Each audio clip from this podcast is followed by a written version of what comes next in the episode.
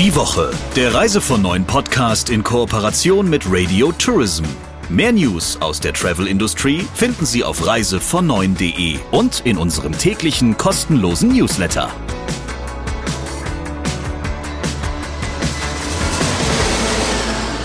Ich freue mich heute auf ein ganz besonderes Gespräch und einen Talk der Woche, der, finde ich, ziemlich ins Schwarze trifft, was so die allgemeine Diskussion betrifft. Aber bevor wir da sind, sagen wir jetzt erstmal Hallo und schön, dass Sie dabei sind. Natürlich mit im Studio wie jede Woche der Chefredakteur von Reise von Neuen, Christian Schmicke. Und die Chefin von Radio Tourism, Sabrina Gander. Lieber Christian, ich bin so euphorisch, weil ich eben finde, dass das, was da gerade passiert in der Branche, zeigt, dass da ganz viel in Bewegung ist.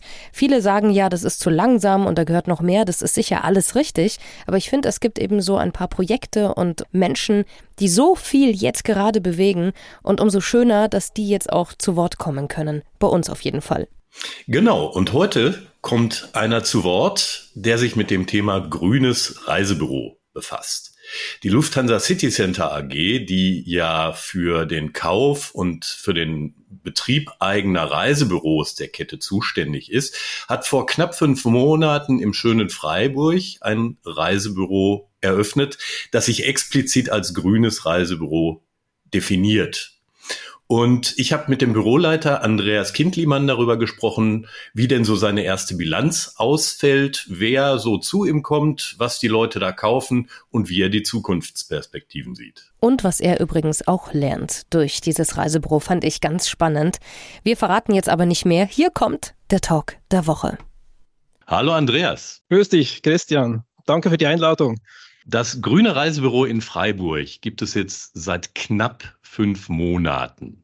Und viele haben sich sicherlich gefragt, wer ist denn die Kundschaft in diesem grünen Reisebüro? Wie ist da deine erste Bilanz, die du ziehen kannst? Ja, wenn ich eine erste Bilanz ziehe, sind es vor allem Menschen aus der Region Freiburg, aus der Stadt selber. Freiburg ist wunderschön, ist auch ein Touristengebiet und deshalb hat es eigentlich auch recht viele Leute aus Grenznähe, also aus der Schweiz hat es viele Leute. Das geht bis zu den Alpen runter. Also ich kenne die einzelnen Dialekte, man hört Berndeutsch, aber es gibt auch Menschen aus Freiburg.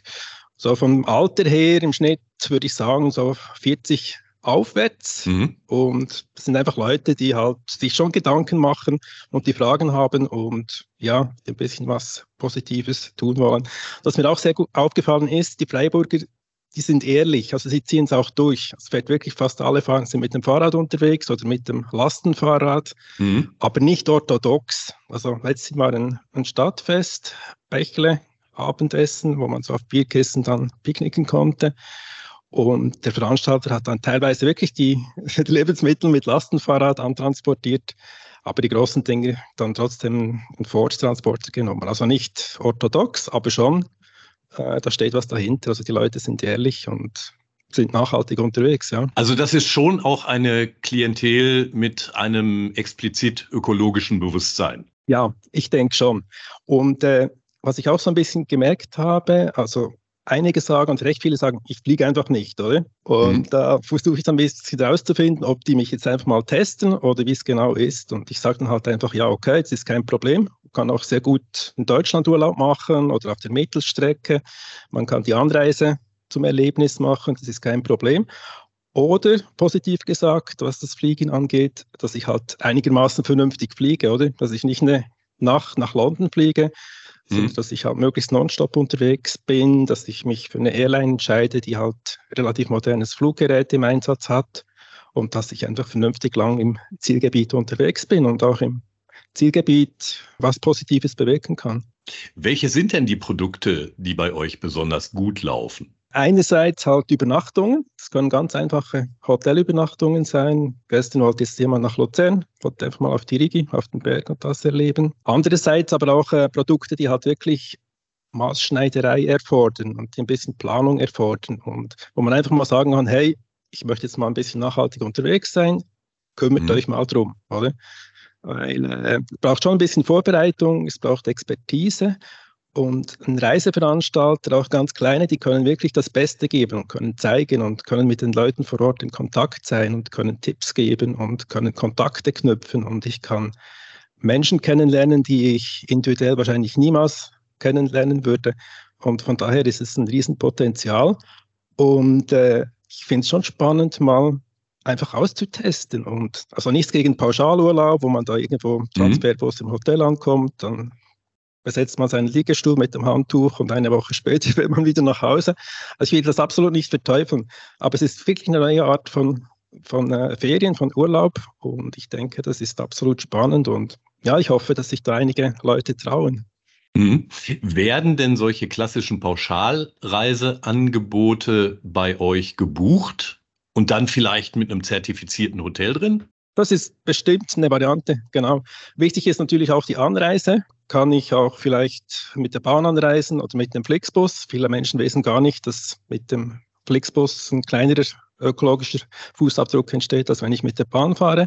Man soll auch wirklich nicht 100 Prozent irgendwie äh, einfach so fest eingefahren sein und man kann auch mal beginnen. Viele Hotels beginnen auch einmal und die sind nicht von Beginn weg 100 Prozent zertifiziert, aber die beginnen mal, die schauen fürs Personal, die schauen, dass die Leute vor Ort ja, gut verdienen, äh, dass denen geguckt wird, dass man die auch nicht alleine lässt während der Pandemie zum Beispiel. Es gab einige Veranstalter, die haben die Leute auch während der Pandemie bezahlt. Und äh, so kann man wirklich positiv unterwegs sein und als Gast, als, als Urlauber halt ein Gefühl haben und sagen, hey, ja, ich lasse was zurück. Und äh, der Punkt teuer, einige Leute meinen, es sei grundsätzlich teuer. Mhm. Aber ich denke, das ist auch ein bisschen ein Vorwand. Es gibt zum Beispiel einen Veranstalter, Social B&B, und dort kriege ich meine Unterkunft gratis, wenn ich halt für den Veranstalter ein paar Fotos mit nach Hause bringe oder Videos. Also es gibt eigentlich nur Lösungen. Und ich habe jetzt einfach gelernt ein bisschen, ja, dass es halt einfach gar nicht bekannt ist, oftmals. Und ich bin schon recht lange weg unterwegs in der Touristik, der Touristik 30 Jahre ungefähr. Mhm. Viele Dinge habe ich einfach schlichtweg nicht gewusst.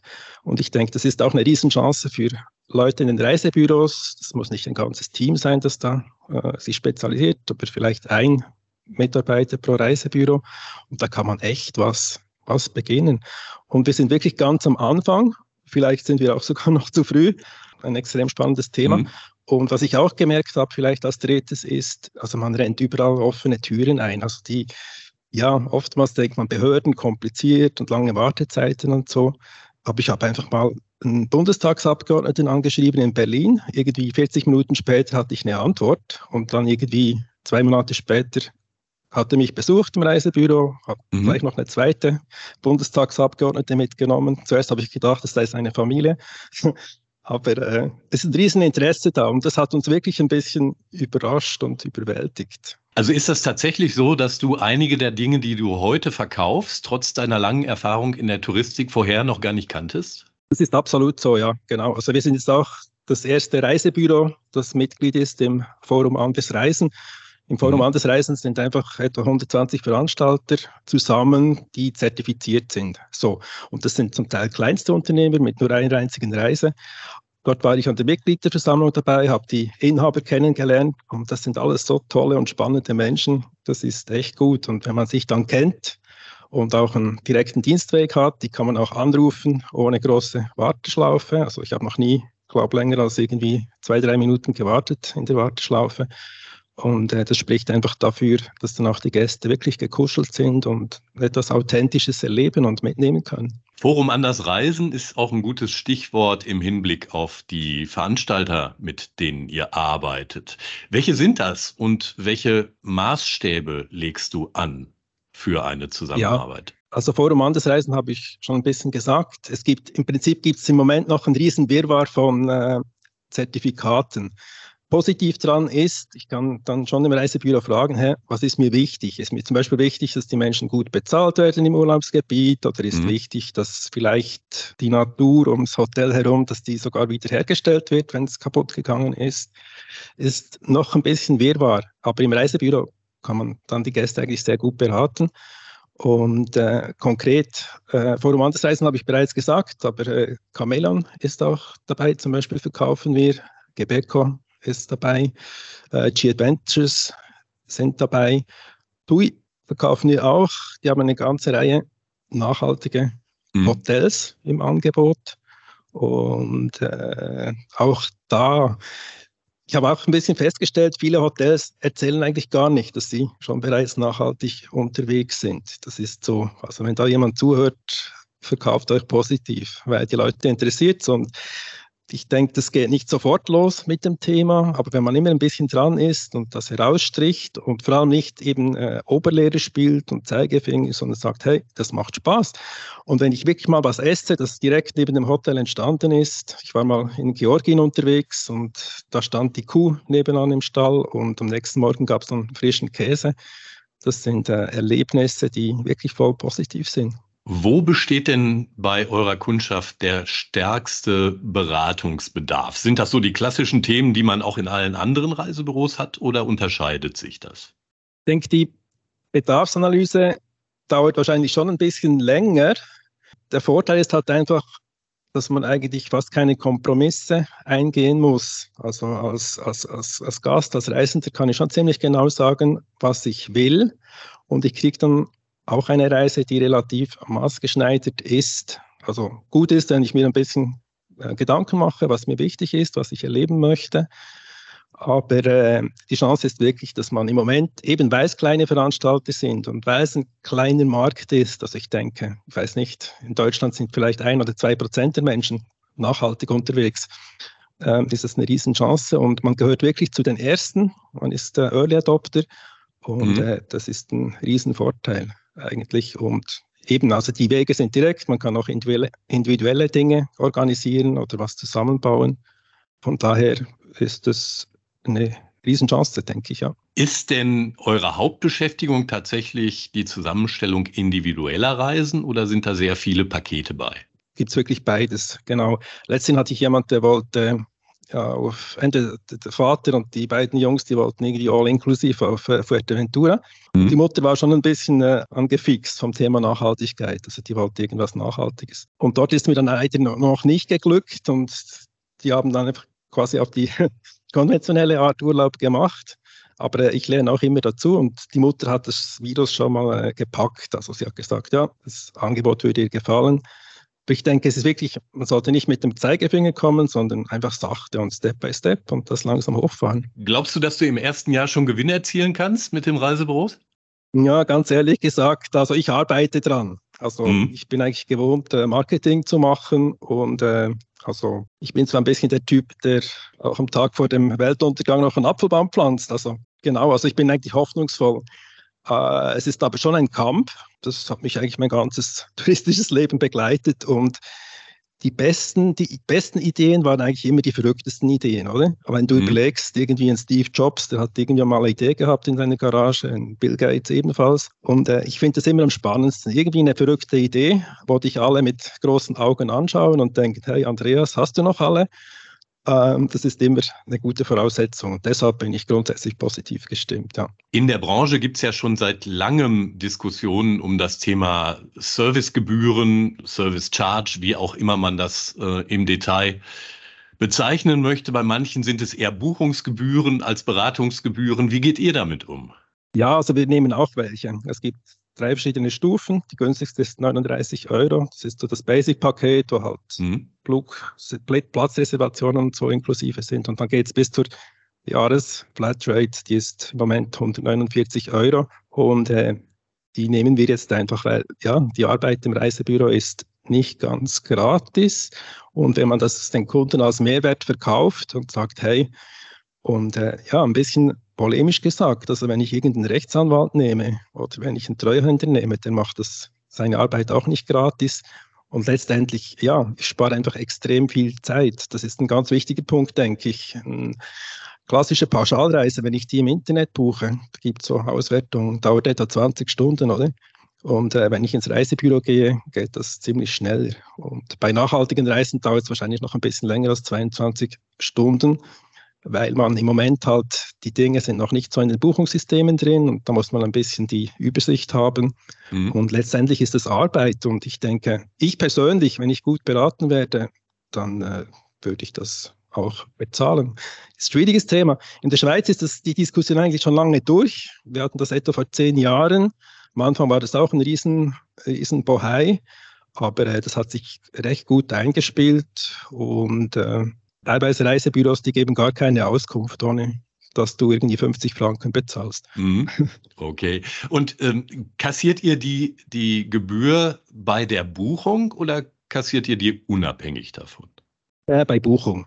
Okay. Genau. Mhm. Nun ist Freiburg ja, sagen wir mal, ein besonderes Soziotop, so im bundesdeutschen Vergleich. Also es ist klar, es ist erstmal eine relativ reiche Stadt. Es ist auch eine Stadt mit äh, ja, vielen Studierenden und äh, einem hohen Akademikergrad, also nicht so repräsentativ für das gesamte Land. Würde deiner Einschätzung nach denn das Konzept des grünen Reisebüros auch an anderen Standorten funktionieren? Ja, bin ich überzeugt von. Wir haben einfach gedacht, wir beginnen mal quasi am, am einfachsten in Anführungszeichen Ort, aber wir möchten das Konzept schon entwickeln und, und, weiter ausbauen. Ich möchte möglichst rasch auch in der Schweiz ein Reisebüro eröffnen, beispielsweise. Ich denke, die, die Voraussetzungen hier in Freiburg, auch die Fachkäste und die Leute, und es ist nicht einfach einfach in Freiburg. Also die Leute sind wirklich kritisch und äh, da kann man mhm. extrem viel lernen und so. Und das macht es dann auch einfacher, vielleicht auch in einer anderen deutschen Stadt dann dort mit dem Konzept erfolgreich zu sein. Und daher denke ich, als Labor ist es ideal. Und äh, ja, ich will jetzt einfach möglichst viel lernen hier und damit es dann auch im Rest äh, von Deutschland äh, akzeptabel und praktikabel wird. Genau. Und nochmals das Thema mit dem teuer vielleicht. Also wenn ich als Hotel halt lokal einkaufe und so, dann ist das nicht unbedingt teurer. Also da gibt es viele, viele Chancen eigentlich und es muss wirklich nicht teuer sein. Und äh, letzter Punkt vielleicht noch, ja, gerade während der Pandemie haben wir ja gesehen, wie es abgeht. Also die Leute waren alle an der Ostsee, an der Nordsee. Mhm. Und äh, das ist schon ein Trend. Und das waren nicht nur Freiburger, sondern das waren auch Menschen aus Düsseldorf, aus München, aus Berlin, denke ich. Ähm, dann lass es uns vielleicht noch mal auf den Punkt bringen. Was macht denn das grüne Reisebüro eigentlich grün? Über die Produkte haben wir ja jetzt schon ein bisschen gesprochen, aber ist das alles? Ist denn auch das Gebäude, in dem ihr seid, oder eure Möblierung oder irgendwas besonders in Anführungsstrichen grün? Ja, also wir sind in einem schönen alten Altstadthaus. Das war früher mal ein Kloster. Wir haben eingekauft, also die ganze Möblierung ist Secondhand. Das sind qualitativ hohe USM Möbel, die kann man immer wieder verwenden, also die sind unkaputtbar. Mhm. Und da haben wir schon geschaut. Wir arbeiten auch ohne Kataloge. Wir arbeiten möglichst papierlos und von daher möchten wir schon glaubwürdig unterwegs sein. Ja, und vor dem Shop steht ein Fahrrad und das nutzen wir auch. Und äh, ich habe jetzt noch keine Sonnenkocher gekauft, weil im Moment bin ich noch solo unterwegs. Mitarbeiter kommen dann noch hinzu. Und mhm. ich denke dann schon, dass wir mal Mittagessen auf dem Sonnenkocher draußen vor dem Shop kochen. Also ja, genau. Okay, das klingt nach einem guten Plan. Dann interessieren mich natürlich auch noch so ein paar Dinge zu deinem persönlichen Hintergrund. Du bist ja unverkennbar Schweizer und das Deutsche in der Schweiz arbeiten, das hat man ja relativ häufig. Den umgekehrten Weg findet man seltener. Wie kam das denn? Ja, das ist auch so ein bisschen Thema verrückt. Ich habe einfach mal gedacht, hey, alle Deutschen arbeiten in der Schweiz und drehst das mal um und war von der Organisation her eigentlich recht einfach, einfacher mhm. als ich dachte. Und, äh, aber ich bin wirklich der Einzige. Also am Morgen kommen alle nach Basel. Ich fahre dann quasi als Einziger zurück Richtung Deutschland. Ich ziehe es aus durch. Ich habe das Deutschland-Ticket. Ich bin da mit der Bahn unterwegs. Und äh, auch die Gäste, die Leute, die dann ins Büro reinkommen, ha, ein Schweizer, ja, das ist schon ein bisschen überraschend. Aber ich denke, ein bisschen anders sein, ein bisschen äh, speziell sein und so gehört äh, zum Konzept dazu passt wahrscheinlich auch. Und mir ist wirklich das Thema wichtig. Also mir war jetzt weniger wichtig, wo wir das als erstes mal testen. Mir ging es wirklich ums Projekt. Ich fand die Idee super und habe dann einfach die Chance am, am, am Schopf gepackt. Und da war es mir letztendlich eigentlich relativ egal, ob ich das jetzt in Deutschland mache oder in der Schweiz, weil das Thema ist mir wichtig. Nachhaltigkeit ist ein spannendes Thema. Klima ist in allem Mund im Moment, aber es ist nicht das einzige Thema. Man kann echt viel Positives bewirken, wenn man reist selber. Und wenn ich den Leuten dabei helfen kann, ist mir das im ersten Schritt eigentlich relativ wurscht, wo ich das mache. Mittelfristig ist klar, äh, da ewig zweieinhalb Stunden hin und her pendeln und so, ist keine Sache für die Ewigkeit, aber im Moment mhm. zum Testen und zum Lernen und zum, zum Bauen macht mir das Spaß. Mhm. Ist denn der Mensch Andreas Kindlimann auch privat nachhaltig unterwegs oder düst du mit einem Achtzylinder Range Rover durch die Freiburger Innenstadt? Nein, um Himmels Willen. Nein, äh, wir sind bei uns in der Familie ohne Auto aufgewachsen. Ich habe keinen Führerschein, also ich habe nie einen gemacht, muss ich immer mhm. sagen. Der wurde mir nicht weggenommen. Und ich bin eigentlich schon immer mit der Bahn unterwegs. Und wenn ich mal ein Auto brauche, vielleicht ein, zweimal im Jahr, dann nehme ich mir ein Taxi. Und es ging. Früher musste ich sogar durchdrücken, keinen Dienstwagen fahren zu müssen. Das ist mhm. mir geglückt.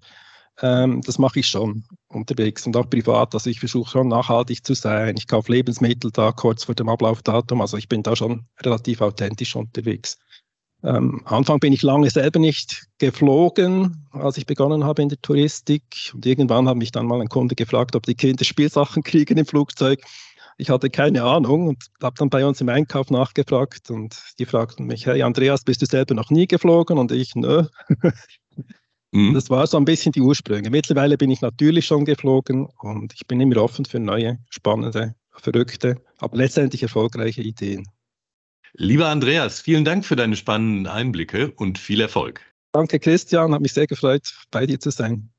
Wie immer ein klasse Talk der Woche. Und jetzt gibt es wie immer bei uns im Podcast noch ein Thema, über das Christian Schmicke nochmal ganz pointiert sprechen möchte. Was ist es denn diesmal? Das passt ganz gut zu dem, was ich gerade mit Andreas Kindlimann besprochen habe, denn die Nachhaltigkeitsinitiative Futuris hat gemeinsam mit dem Institut für Tourismus und Bäderforschung Nordeuropa über 2000 Verbraucherinnen und Verbraucher sowie rund 430 Reisebüroprofis befragt, und zwar zu ihrer Einstellung und Kompetenz hinsichtlich Klimainformationen von Reisen. Und das Ergebnis, das dabei rausgekommen ist, ist einigermaßen erschreckend. Denn nur gut ein Drittel der Reisebüroprofis fühlt sich selbst laut der Umfrage gut über die Klimawirkung von Reisen informiert und nur 17 Prozent ähm, haben den Eindruck, dass sie gut über das Thema CO2 informiert, äh, dass sie gut über das Thema CO2-Emissionen informiert sind. Das kontrastiert damit, dass sowohl unter den Verbrauchern als auch unter den Reisebüroprofis eigentlich